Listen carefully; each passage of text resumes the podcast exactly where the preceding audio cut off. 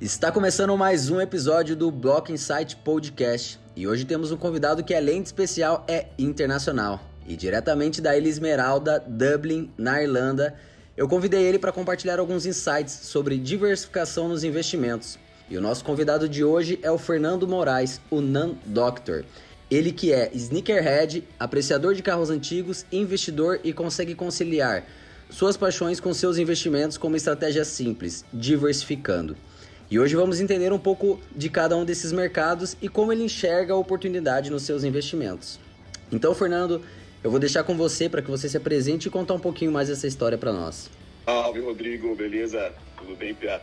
É, então, como você disse aí, meu nome é Fernando Moraes, eu moro aqui na Irlanda já fazem seis anos, sou personal trainer aqui e cheguei aqui no simples é, objetivo de começar a fazer o inglês e fiquei, né? Prazer estar aqui com você nesse seu projeto aí, show de bola, pô, tô ouvindo todos os seus podcasts ali, muito bem, muito show. E vamos lá, pô, vamos falar um pouco de diversificação, que é o que o que manda o título aí, né? Bora lá. Maravilha. Então conta pra gente como que você começou a investir, qual que foi o seu primeiro investimento, porque hoje você tem seu patrimônio bem diversificado, mas teve um processo Exato. até chegar no modelo que você tem hoje. E como que foi esse processo? Então, Rodrigão, eu comecei, cara, com, com colocando o pé na água, né? Que a gente fala assim, normalmente uma brincadeira que lendo os livros de investimento, assistindo muito YouTube, a gente vê muita coisa sobre a ah, skin the game, comece a investir na prática. E a minha irmã, eu tenho uma irmã mais nova, dois anos mais nova que eu, que ela trabalha no Banco Original, que é um banco digital.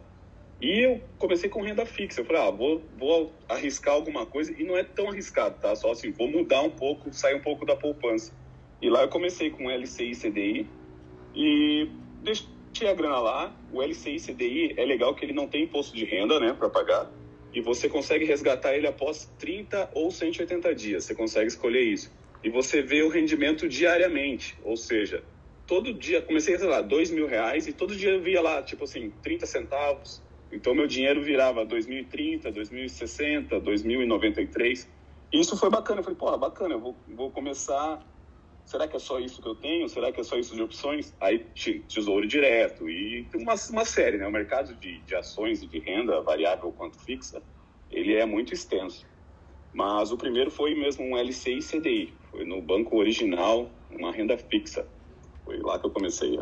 Entendi. E você começou então, cara, da maneira que eu acho mais correta possível, né? De cima para baixo. Tem muita gente que conhece o mercado através das criptos ou através daquele ativo que está tendo uma rentabilidade muito alta e, e às vezes não é o ideal, porque você acha que aquilo é o padrão do mercado. Você vê uma rentabilidade de, sei lá, Exatamente. 100% em três meses e você acha que o mercado vai te dar aquilo. É, então, o que, que você acha? Você acha que isso foi bom, você ter começado dessa forma? Você que está mais maduro foi. hoje no mercado?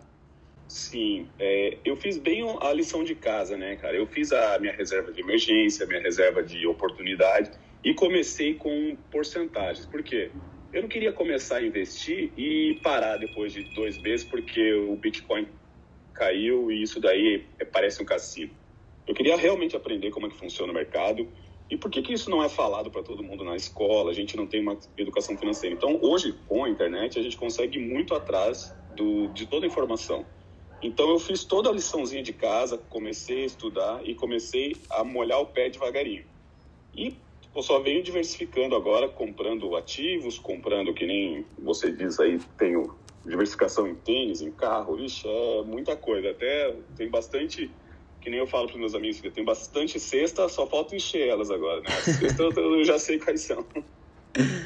E quando você se deu conta que dava para ganhar dinheiro com essas coisas que você gostava? Né? Você tem uma paixão por tênis, uma paixão por carro, e quando você percebeu que, cara, dá para eu lucrar com isso aqui? Então, tudo começou com tênis, né? Eu, eu adoro tênis, eu sou um brasileiro que eu até falo para os caras, da, todo mundo me para na rua, às vezes, todo mundo não, né? Mas às vezes um Irish ou outro que eu converso, fala, ah, Brasil, futebol, eu não gosto muito de futebol. Eu até jogo, mas eu não sou aquele fanático que torce para um time, eu sempre gostei mais de basquete.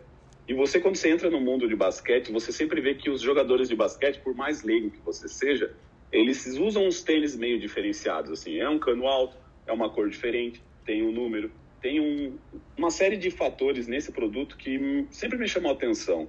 É, e eu sempre gostei de tênis. Eu lembro do meu primeiro modelo, quando eu tinha sete anos, foi um Reebok Zig, que foi cara, sensacional, foi uma realização.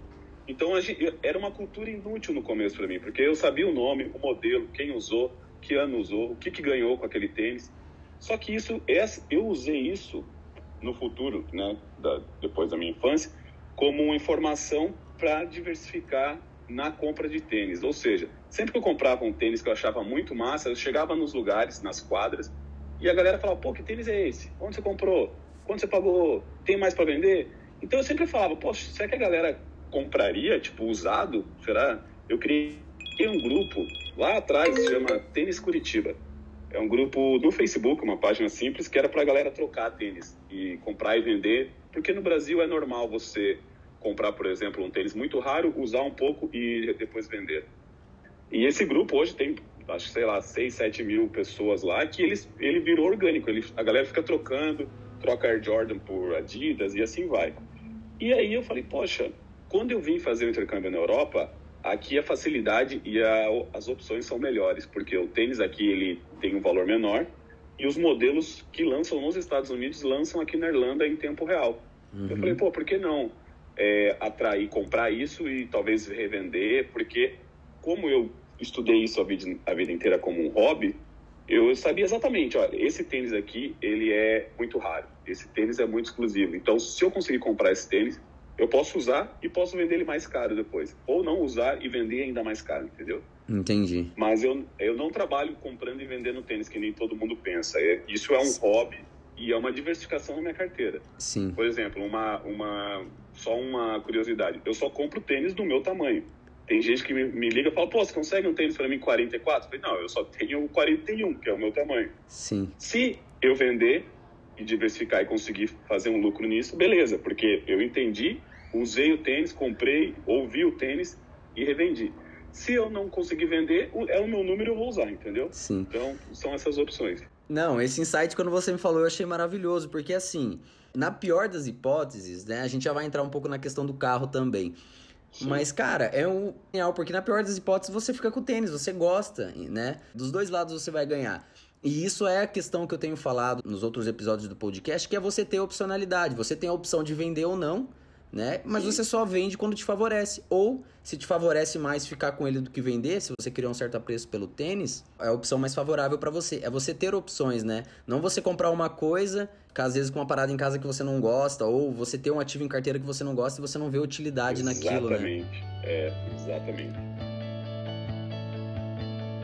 E agora sim, como que funciona, sendo mais específico, tanto no mercado de tênis e de carro? As pessoas sim. investem para ganhar dinheiro. Você falou que não é, é o seu foco ali lucrando com isso, ganhando dinheiro em cima disso. Você tem a sua profissão, tem outras coisas que você faz, mas tem pessoas que vivem exclusivamente disso. Como que é esse mercado? Algumas curiosidades, coisas que você você acha que as pessoas se interessariam em saber e seria curioso você estar tá compartilhando? Sim, por exemplo, todo mundo às vezes me pergunta, porque eu posto os meus tênis no, no, nas minhas redes sociais, às vezes faço unboxing no YouTube, e as pessoas me perguntam assim, pô, eu quero um desse, como eu consigo? Então, assim, não é tão fácil, porque, por exemplo, eu faz, assim, eu acho que uns cinco anos que eu não compro um tênis na loja, de ir numa loja e experimentar o tênis como era feito no, no passado. É tudo online. Então, assim, o próprio site da Nike, por exemplo, né, tomando um exemplo aqui de uma das maiores, ela coloca lá, ela tem um site Nike, que vende todos os tênis normal, você entra lá, tem o seu número, compra, chega na sua casa. E tem um site que chama Nike Sneakers.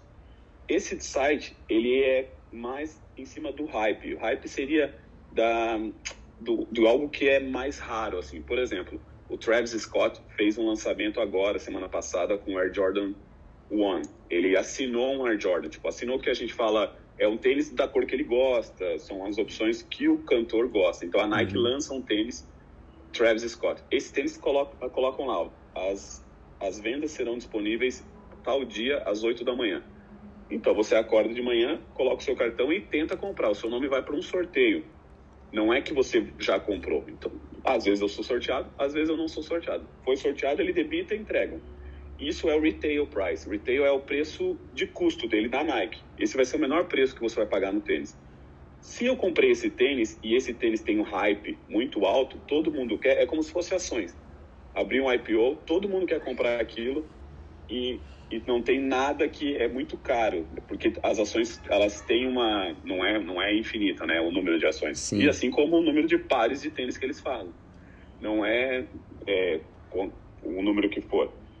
Se eu comprei e eu tenho existe um aplicativo que chama StockX. Existem milhares de aplicativos, mas esse aplicativo ele coloca o preço de revenda do tênis. Então assim, esse tênis foi lançado sem modelos somente na Europa se você pagou 200 euros, com certeza chegou na sua mão, ele vai custar 2 mil euros se você quiser revender, entendeu? É absurdamente muito alto o lucro, assim. Esse site que você falou é como se fosse um gráfico do valor da, da, cotação home broker de tênis. Do tênis, exatamente. Tem gráfico, tem é, livro de, de ofertas, é, é sensacional o jeito que eles acertaram nisso, entendeu? Uhum. Você consegue ver que esse mesmo tênis ano passado foi lançado também e naquele ano foi vendido mais barato, agora está mais caro.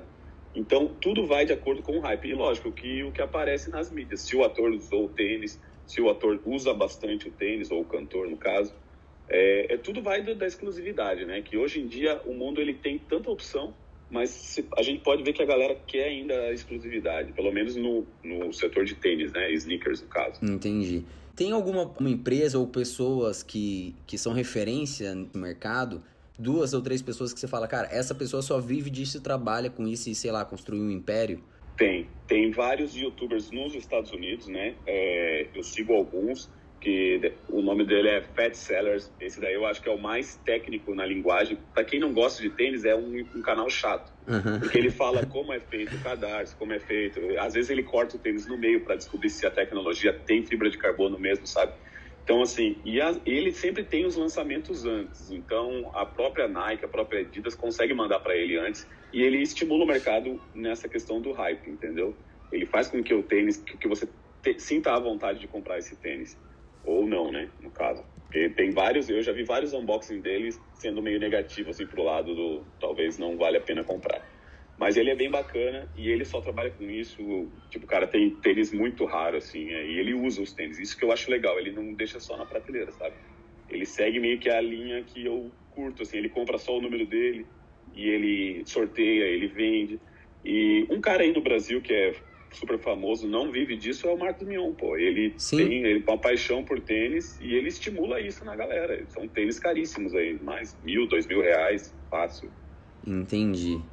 Fernando, maravilha, cara. E agora queria que você contasse um pouquinho sobre. Você contou dessa experiência, dessa diversificação em tênis, sobre carros, cara.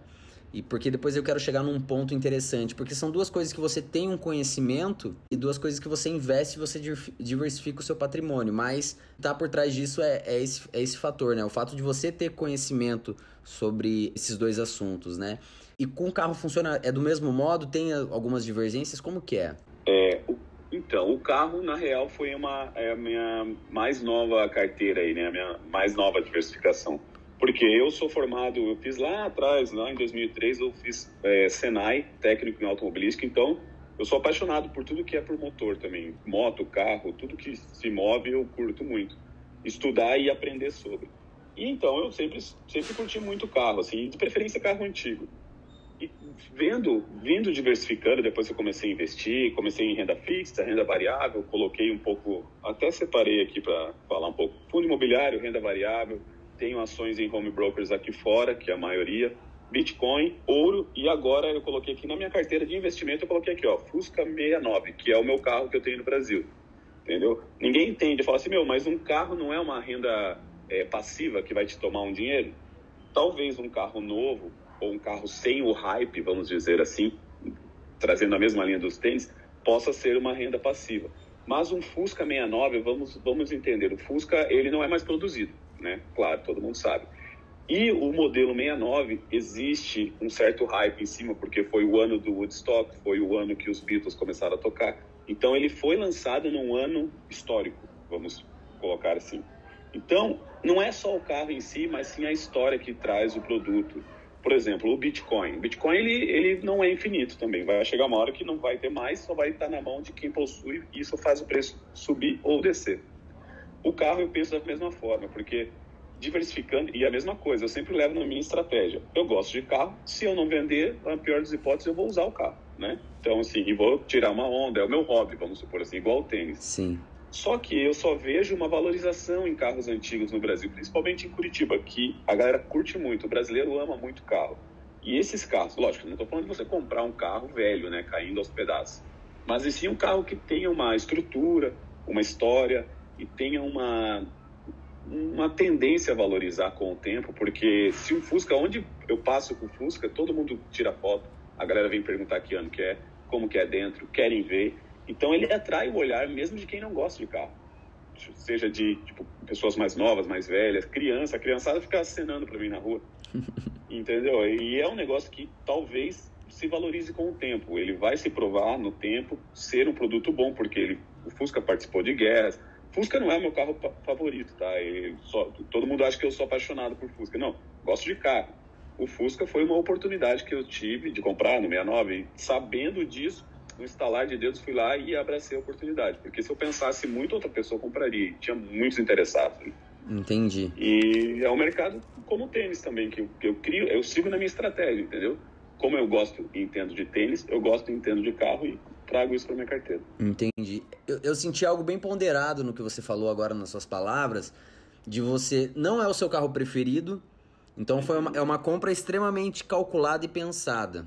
Isso ficou Exato. claro para mim. Porque não é seu carro preferido, então você não se deixou levar pelo sentimento, né? E, é, e é, muito claro quando a gente está investindo no mercado de, de ações que a gente não pode se apegar a determinado ativo. Parece besteira, mas as pessoas que iniciam, às vezes você compra uma ação que deu um determinado lucro para você, você fica preso nela achando que ela vai Sim. manter aquele retorno. Então, eu, eu gostei de ouvir isso que você falou agora, porque fica claro para mim uma compra extremamente estratégica que beneficia os, os dois lados. O lado do Fernando, é, que gosta de carros, e o lado investidor, né? Achei bem, achei bem interessante. E na sua visão, qual é a importância de diversificar o patrimônio e por que devemos investir somente naquilo que conhecemos? Então, é... porque, primeiro, o que você conhece é muito mais fácil de você falar sobre e de você estudar sobre e muito mais interessante. Por exemplo, o setor de maquiagem pode estar mil, mas eu não entendo de maquiagem, eu não sei qual empresa, nada que me impeça de aprender, lógico. Mas assim, não é um assunto do meu interesse. Não é algo que, assim, talvez algumas mulheres se interessem mais por maquiagem do que eu. E entendam mais porque sempre viram a mãe usar desde pequeno e com isso elas conseguem ter mais é, know-how para falar sobre, para saber que aquela empresa X já foi boa, hoje é ruim. E assim eu faço com, com, com os tênis. Só que o fato de, de diversificar no setor também assim, por exemplo, carro não tem nada a ver com tênis, que não tem nada a ver com fundo imobiliário, que não tem nada a ver com Bitcoin. Então, assim, se um setor está baixo, o outro pode ser que esteja alto. Porque se eu comprar só uma coisa e tive, colocar todo o meu, meu suado dinheiro de uma vida de trabalho em um ativo, eu tenho que, teoricamente, ter muita sorte para aquele ativo subir, para que eu possa vender ou para que eu possa receber um dividendo, sei lá. Vamos supor que eu invisto em imóveis e eu comprei uma casa de 500 mil reais ou 500 mil euros, que seja. Eu tenho que ter meio que uma sorte que eu tenho alguém morando lá, me pagando um aluguel em dia e que eu tenha esse retorno, entendeu? Por que, que eu não posso ter, por exemplo, ao invés de uma casa, né, só fazendo uma analogia com um imóvel, porque é um investimento que o brasileiro acredita, acho que a maioria dos brasileiros acham que é um investimento ainda. Por que, que você não pode comprar um carro antigo, uma sala comercial, se você gosta de imóveis, um pouco de fundo imobiliário, um pouco de ações de renda variável, um pouco de renda fixa. Você pode, porque caso não tenha ninguém morando na sua casa, você ainda tem os outros é, setores te alimentando e deixando a sua carteira equilibrada, entendeu? Para que você não entre num parafuso também de ficar olhando só para um ativo, que isso daí não te traz qualidade de vida nenhuma, né? Nossa, falou tudo agora. Fica sem qualidade de vida e fica é. sem totalmente sem opções, né? Você fica refém, eu acho. E, Exato. E você fala de uma maneira tão é, madura e concisa nisso que é difícil é, encontrar uma maneira mais simples de explicar para as pessoas que é necessário diversificar, que tem que ter essa diversificação.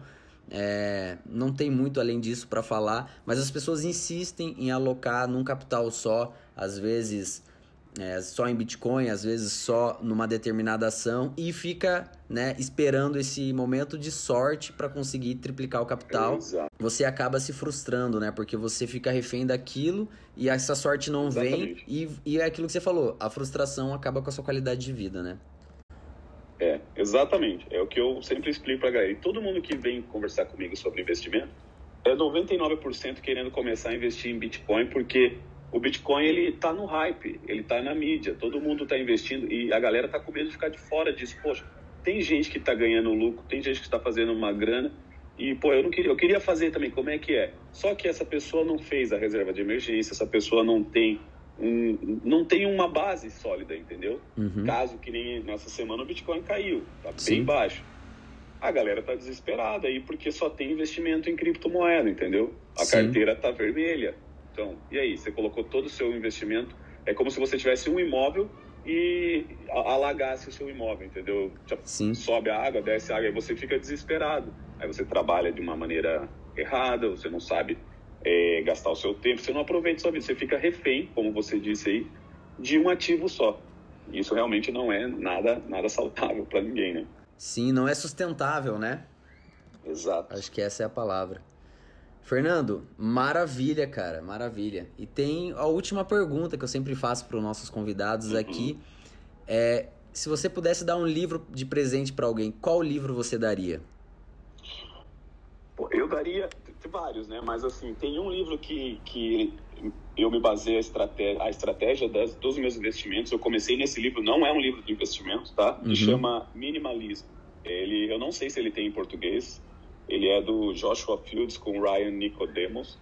É, se não tiver em português, a galera pode ver um documentário no Netflix, que eu sei que tem, que é basicamente o um livro, só que documentado. É, só um breve, um, um, breve highlights, assim. É dois caras que vivem com o mínimo possível de coisas. Aí uhum. você fala, poxa, mas não tem nada a ver com você, Fernando. Você tem vários tênis e os caras têm... Eles vivem com uma mochila, uma calça jeans, duas camisetas e, tipo assim, poucas peças de roupa. Como, como ser feliz com menos. Uma linha tipo do, da A Riqueza da Vida Simples, do Gustavo Cerbasi. Uhum. É uma, só que mais minimalista ainda.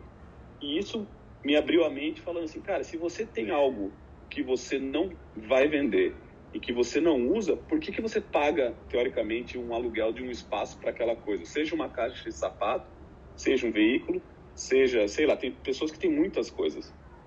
E Entendi. ali está o dinheiro que podia estar tá investido, entendeu? Então, assim, esse livro me fez começar a abrir a mente. Eu, eu li ele aqui fora, lógico que foi em inglês, que, pô, né, infelizmente, no Brasil tem uma galera ainda que não fala o inglês, mas é, uhum. é, é um, o inglês é um investimento que eu acho que deveria começar por aí, um cursinho de inglês, para que você abra sua mente, comece a ler livros em inglês e com isso expanda a sua, sua visão de investimentos e de vida, né? Sim. Eu acho que tem tudo a ver, eu bato muito nessa tecla. Às vezes a gente acha que eu aprendo muito sobre investimento correndo. Né? Eu aprendi que né, os investimentos não é uma corrida de 100 metros. Que você vai colocar dinheiro no Bitcoin ali, o Bitcoin vai subir, você vai ficar milionário e acabou. Não, cara, é uma maratona. Esse Exato. foi um insight que eu tive. E você falar isso agora, que um livro de minimalismo não tem nada a ver com investimento. Não. Te trouxe essa base, que é tudo isso que você compartilhou agora, cara. Eu acho que tem tudo a ver, eu compartilho com essa filosofia.